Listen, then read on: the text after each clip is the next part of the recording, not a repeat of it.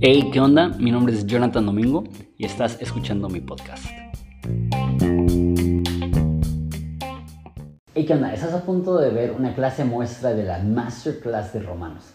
Esto es contenido exclusivo de la comunidad EBT en Patreon. Entonces, si quisieras acceso a toda la, clase, a, toda la serie de clases, que van a ser 10 clases de 25 minutos explicando el libro de Romanos, un reto porque he enseñado el libro de Romanos muchísimas veces, pero siempre es como 30 clases de 2 a 3 horas que me toma enseñar Romanos. Ahora imagínate enseñarlo en 10 clases de 25 minutos, pero sí se puede y creo que por lo mismo que sea conciso va a ser súper, súper enriquecedor para tu vida. Entender el libro de Romanos quizá es el libro más importante de toda la Biblia de entender. Entonces disfruta esta clase muestra.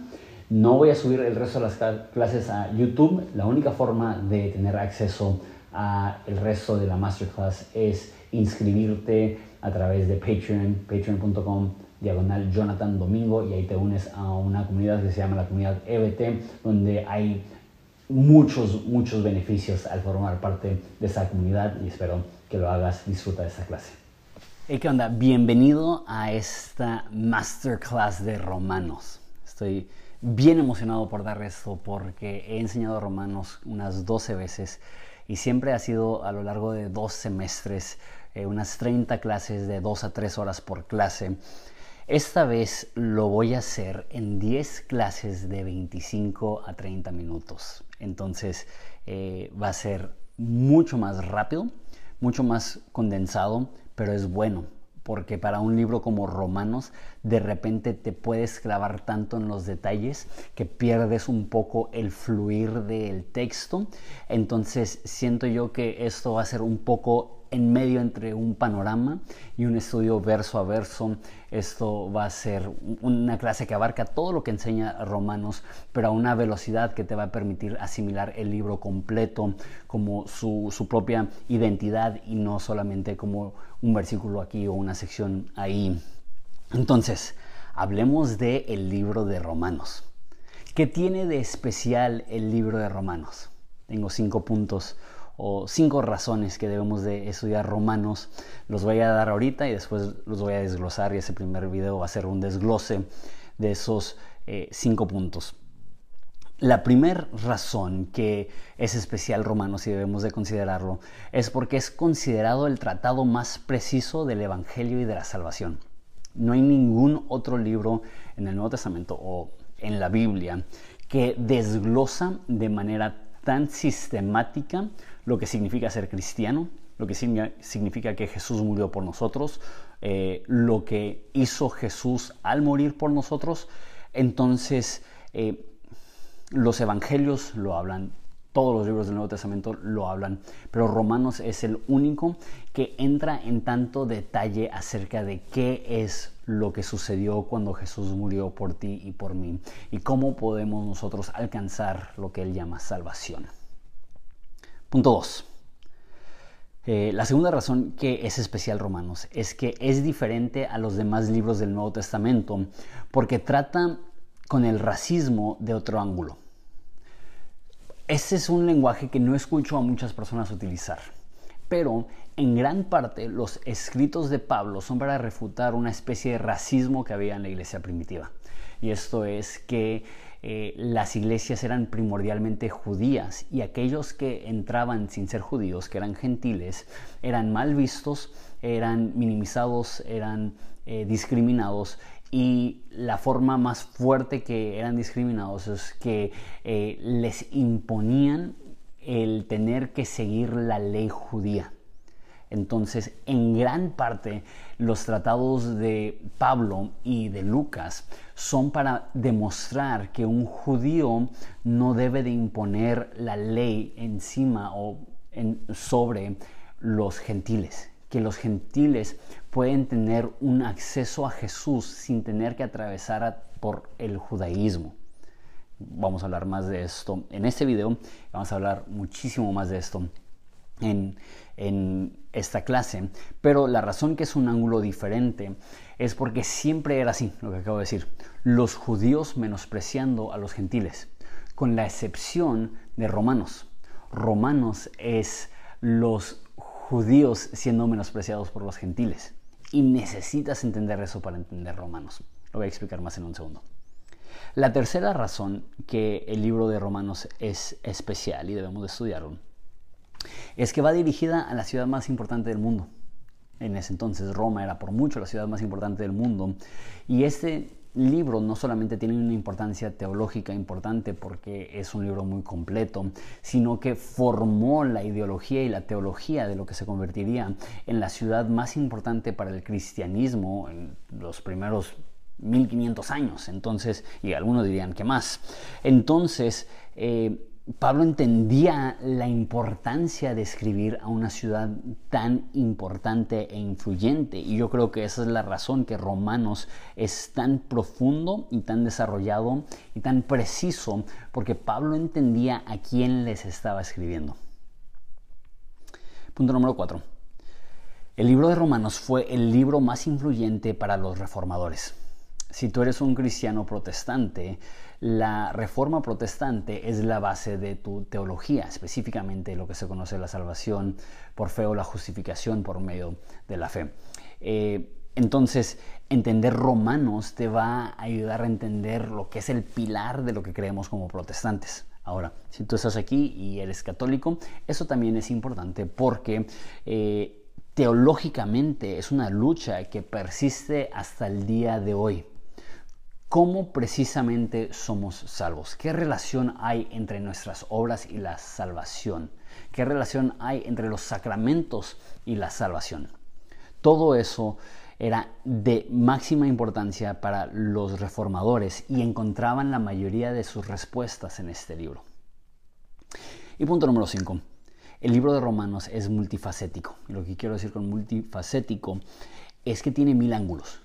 Eh, puedes estudiarlo toda tu vida y aún encontrar diferentes perspectivas, encontrar diferentes eh, ideas, profundizar. Eh, es una locura, yo, yo como dije al principio, lo he enseñado 12 veces y cada vez que lo enseño aprendo algo nuevo. Cada vez que lo enseño aprendo algo que jamás había visto, no solamente en Romanos, sino en la Biblia. Es difícil explicarlo, pero Romanos es tan profundo y me gusta porque de repente escucho a un predicador y escucho sus explicaciones de algunas partes de Romanos y digo, wow, sí, tiene mucho sentido. Y luego escucho a otro predicador que tiene eh, conclusiones totalmente distintas y digo, wow, sí, tiene sentido. ¿Por qué? Porque es tan profundo que es suficiente para tener diferentes ángulos y no es que sean contradictorios, pero son tan diferentes, pero regresan a un mismo lugar y, y no hay ningún otro libro en el Nuevo Testamento que es así. Hay libros profundos, hay libros precisos, hay libros que puedes dedicar toda tu vida a estudiar al igual que romanos, pero romanos más. Ok, quiero desglosar esos cinco puntos con más tiempo. Entonces, uno, Romanos es un tratado de la salvación. Pablo escribe a la iglesia en Roma, porque una vez más sabe la influencia que tiene Roma, y la iglesia dice que es conocida por todo el mundo que es una iglesia llena de fe. Entonces, ¿por qué escribirle a una iglesia ya cristiana, a una iglesia ya sana, a una iglesia ya fuerte, a una iglesia que ya está haciendo cosas padrísimas? ¿Por qué escribirles un tratado acerca de la salvación? Eh, no sé, siento que uno pensaría que la salvación o la explicación de la salvación es para aquellos que no son cristianos y ya que eres cristiano eh, deberías de enfocarte en en moralidad o en transformación o en ser una mejor persona o, no sé, pero para Pablo es de suma importancia que los romanos entiendan no solamente qué es ser cristiano, sino la teología detrás de cómo llegamos a ser cristianos. Lo repito. Para Pablo no era únicamente importante saber qué es ser un cristiano, sino también saber cómo es que llegamos a ser cristianos es esencial, es imprescindible. Es parte tan crítica de la teología de Pablo, no solamente el resultado, porque sí lo va a hablar, eh, del capítulo 12 al capítulo 15, explica el tipo de vida que debe de llevar un cristiano, pero no se enfoca en eso. La gran mayoría del enfoque de este libro es una explicación profunda, detallada de lo que significa ser salvo. Inclusive usar la palabra salvo es una palabra que se tiene que definir y lo haremos en este estudio. Pero aunque los cristianos, los romanos, perdón, ya eran cristianos, había la necesidad de explicarles la teología detrás de la salvación. Entonces quiero darles un pequeño bosquejo del de, libro. El libro de Romanos se puede dividir en nueve secciones. La primera sección es la emoción de Pablo por predicar el Evangelio. Esto es eh, la primera mitad del capítulo 1, donde explica que, muchas veces ha intentado ir. Es donde dice que no me avergüenzo del Evangelio porque es poder de Dios. Es una introducción increíble y de hecho de todas las clases que tengamos, la próxima clase, que va a ser la primera sección, va a ser la cual vamos a ver menos versículos. Son solamente 16 versículos a manera de introducción, pero son algunos de los, de los mejores porque son un resumen de todo lo que va a dar. Entonces, entender los primeros 16 versículos de Romanos te va a dar una muy, muy, muy buena base para entender el resto del libro. Entonces, la primera sección es eh, la emoción de Pablo por el Evangelio. Dije que es hasta versículo 16, pero es hasta versículo 17. A partir del versículo 18 del capítulo 1 de Romanos, la segunda sección es la ira de Dios se revela contra los que detienen la verdad. Esa es la parte más brutal. Esto Pablo explica cómo cada uno de nosotros somos merecedores de la ira de Dios. No importa si eres religioso o no eres religioso, no importa si eres judío o no eres judío, no importa si le echas ganas todos los días de tu vida para hacer las cosas bien o si te vale y has intentado ser rebelde y mostrarle al universo que te vale. Cada persona que existe detiene la verdad. Cada persona que existe ha preferido a la creación antes que al creador. Cada persona que existe no ha glorificado a Dios como Él merece ser glorificado la consecuencia de ello es que hay un Dios que tiene ira. Eso no se habla mucho. Eh, estoy ya probablemente unos dos meses de hacer el último video del cielo, el infierno y todo lo que está en medio. Y he hecho tres videos donde he hablado acerca del cielo y voy a hacer un video acerca del infierno. Y cuanto más considero ese tema, me eriza la piel. Dios es amor, pero el amor no niega el hecho que Dios es un Dios que siente ira, que le hierve la sangre. La palabra en griego de ira es literal sacar humo por la nariz. ¿Alguna vez has estado tan enojado que sientes caliente la cara? Esa es una sensación que Dios tiene. es una sensación que Dios tiene hacia las personas que detienen la verdad. Y la Biblia nos pone a todos en esa categoría. Eso es por mucho la sección más brutal del libro. Pero es importante porque es el fondo negro sobre el cual podemos ver la hermosura del Evangelio que nos rescata de, la ira de Dios. Eh, esa es la segunda sección. Eh, la segunda sección, como dije, es del versículo 18 del primer capítulo al 20 eh, del tercer capítulo. Del tercer capítulo, versículo 21 al final del capítulo 4 es la justicia de Dios se revela por la fe. Entonces la ira de Dios se revela en contra de la injusticia, pero la justicia de Dios se revela a través de la fe.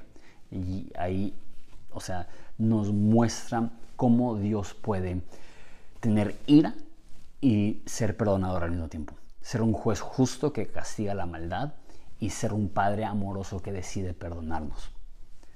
Eh, después la cuarta sección es el capítulo 5. Eh, perdón, dije que la tercera sección era hasta el final del capítulo 4. La tercera sección es hasta el final del capítulo 5. La sección 4 es el capítulo 6 y 7. Y es que la justificación te transforma en lo más profundo de ti. Y ahí habla del resultado en nuestras vidas de la transformación que recibimos, la nueva persona que somos a través de la justificación, que lo que Dios hace por nosotros es tan grande que no solamente nos perdona y no solamente nos salva, sino que nos hace nuevas personas, nos transforma y ahora podemos utilizar nuestros cuerpos para servir a Dios. La quinta sección es el capítulo 8 y esa es la confianza que nos trae saber que somos justificados. Habiendo sido justificados, tenemos ahora esa certeza que ya no hay condenación, que ni el infierno, ni Satanás, ni nadie nos puede condenar porque Él nos ha limpiado, que aún las cosas malas que nos suceden, Dios las usa para nuestro bien, que aún cuando sufrimos podemos saber que nada nos separará del amor de Dios que está en Cristo. Esa es la quinta sección. La sexta sección es capítulo 9, 10 y 11, y ahí usa a Israel como ejemplo de salvación. Entonces tiene a los judíos como ejemplo de la salvación. Y e, eso es quizá mi parte favorita. Bueno, no, puedo decir eso porque todo romano está increíble. Pero esa idea de que la fidelidad de Dios hacia Israel es un espejo de su fidelidad hacia nosotros. Y el trato que Dios le ha mostrado a Israel a través de sus mil rebeliones es un ejemplo de la fidelidad de Dios hacia nosotros, aún a pesar de nuestras mil rebeliones. La séptima sección es el capítulo 12, donde habla de las operaciones dentro de la iglesia, habla acerca de los dones del Espíritu, habla acerca de cómo tener humildad, habla acerca de, cómo es la vida cristiana habiendo ya recibido todo el perdón y la salvación de parte de Dios. Eh, la octava sección es la resolución de conflictos dentro de la iglesia y la novena sección es el cariño de Pablo hacia los demás cristianos. Entonces, esto va a proveer un bosquejo para esta masterclass. Okay, el segundo punto es que es diferente a todos los demás libros del Nuevo Testamento porque trata con el racismo de otro ángulo. Como ya dije, el racismo no es una palabra que se utiliza frecuentemente hablando del Nuevo Testamento, pero a mí me ayuda a entenderlo como en el contexto moderno, qué es lo que estaba sucediendo en el Antiguo Testamento. Y eso es que los que no eran judíos eran despreciados por los judíos. Eso es prácticamente en todas las cartas del de, Nuevo Testamento habla de esta dificultad para los no judíos de integrarse a las comunidades cristianas. En Roma era diferente. ¿Por qué? Porque en Roma el emperador Claudio había sacado a todos los judíos de Roma por una cantidad de tiempo. Entonces la iglesia cristiana se desarrolló sin judíos. Era 100% gentil, una anomalía en la iglesia primitiva. Y cuando regresaron los judíos, ellos fueron los que estaban recibiendo maltrato y críticas. Y en el resto del Nuevo Testamento es los judíos diciendo, tienes que circuncidarte y tienes que comer como nosotros y tienes que seguir la ley. En Romanos, en, Roma, eran, tu ley no importa, y qué importa que eres judío. Y había una, ahora, antisemitismo y había un, un racismo en contra de los judíos. Y Pablo utiliza Romanos para explicar las salvaciones para el judío primeramente y también para el gentil, que Dios eligió a Jacob, que nosotros hemos sido injertados a la rama, como más bien somos ramas, hemos sido injertados al árbol de Israel, que él ama tanto al pueblo de Israel que estaría dispuesto a ser anatema, separado de Dios con tal de que ellos conozcan. O sea, ya cuando entiendes el porqué del libro, entiendes el lenguaje tan fuerte de Pablo pro-judíos. Ahora, eso es curioso, que históricamente los cristianos han sido antijudíos. Y eso es una de las peores partes del cristianismo, es que tenemos eso en nuestra historia. ¿Cómo podemos leer los escritos de Pablo, particularmente en el libro de Romanos, y tenerle odio al pueblo de Israel? Al contrario, eso nos comunica un amor profundo que debemos de tener por el pueblo de Dios. Okay. Este, entonces, es un tratado para mostrar la importancia de los judíos, de sus escrituras y de su ley en nuestra salvación como gentiles. Punto número 3. Esto va dirigido a la ciudad más importante del mundo. Es difícil expresar la importancia de Roma. Sería para nosotros como si Nueva York, Los Ángeles, París, Moscú, Beijing y Tokio, todos fueron una ciudad. Era literal la capital del mundo. En este momento que Pablo está escribiendo esto, Roma está en su apogeo y por 150 años va a estar en una estabilidad y una fuerza y una potencia económica pocas veces vista en cualquier imperio en todo el mundo. Si ves un mapa del imperio romano en estos días, son como 22 países modernos que abarcan. esa inmenso y rico y poderoso. No sé si Pablo sabía la importancia que iba a tener la iglesia en Roma históricamente y que iba a ser el centro del cristianismo, pero Pablo no era tonto. Y él sabía que si querías alcanzar al mundo tenías que alcanzar a Roma. De hecho, se ve tanto en Jesús como en Pablo ese deseo de la globalidad del cristianismo. Jesús lo enseña, mas en la vida de Jesús no se ve eh, que haya viajado fuera de Israel. Eh, hay unas oportunidades que tiene para predicar a gente que, no es de Israel y dice, no, no, no vine a eso. Es evidente que él vino a salvar a la humanidad, es evidente que él amó a todo el mundo, pero se enfocó, se enfocó en Judea y en Palestina. Pero Pablo no. Pablo viajó por todo el imperio romano y él se enfocaba en las ciudades más importantes. Pero no había ido a Roma cuando escribió esto. Entonces, el libro de Romanos es Pablo intentando llegar con su pluma a donde sus pies aún no han llegado. Y como dije, eh, esto también es una muestra de que la intención de Pablo era que el cristianismo se convirtiera en una influencia global. Es un dato importante. Punto número cuatro. Eh, Romanos fue uno de los libros más influyentes para los reformadores. Eso, tengo una serie acerca de la reforma protestante donde hablo un poco más acerca de eso. Pero prácticamente en los tiempos de los reformadores, la gente no tenía acceso a la Biblia. La Biblia estaba en latín, únicamente eh, los, sacerdotes y los eh, que trabajaban en la iglesia podían leer o entender latín. Entonces las personas simplemente creían lo que les enseñaba la iglesia. Pero habían algunos monjes y algunas personas que leían la Biblia y veían la teología de la iglesia y decían, algo está mal.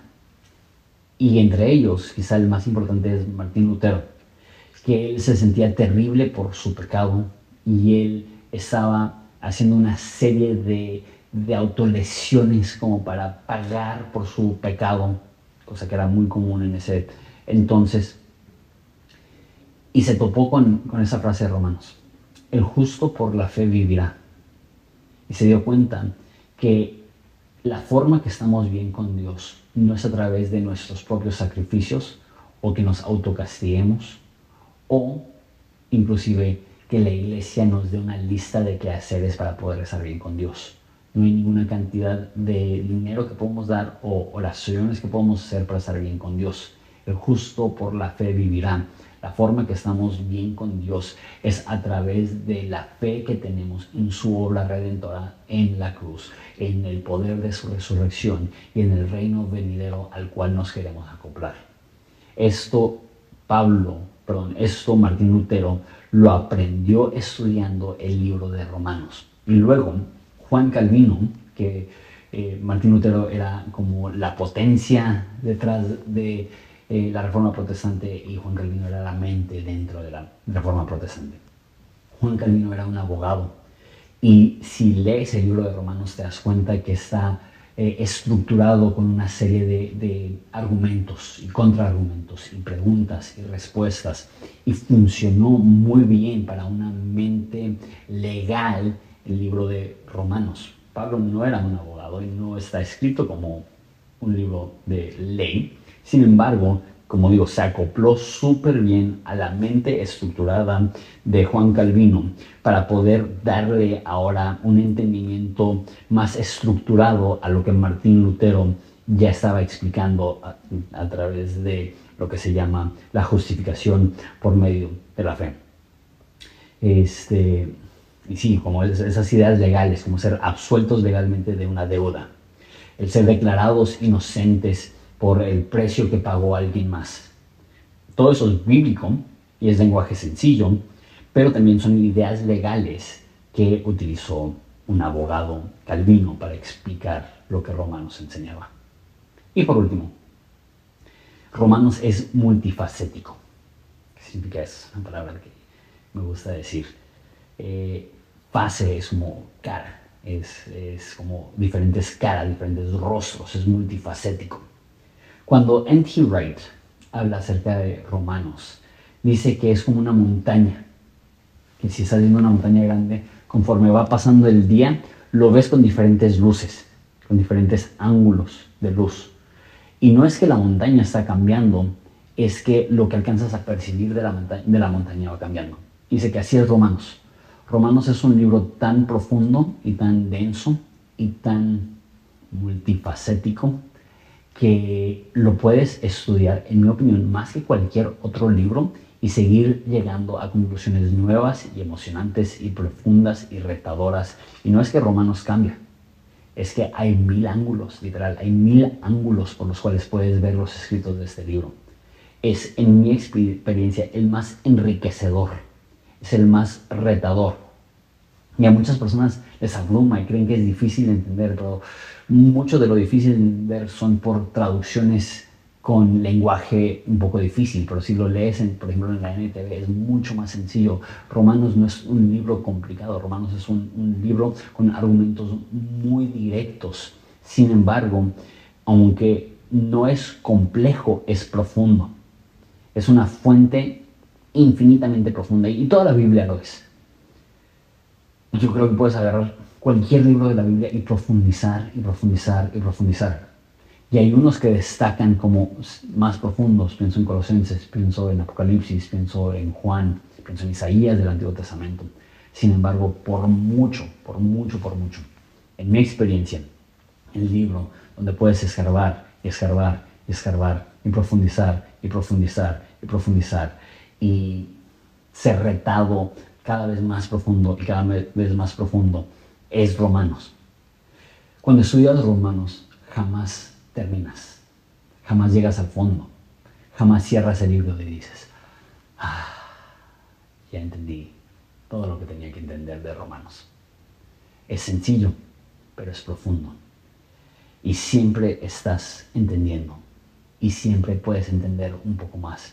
Y siempre puedes profundizar un poco más. Como digo, vamos a ver el libro de Romanos en 10 clases de 25 minutos y va a ser simplemente la punta del iceberg, pero será suficiente para transformar tu vida. Espero que me acompañes en el resto de esta masterclass.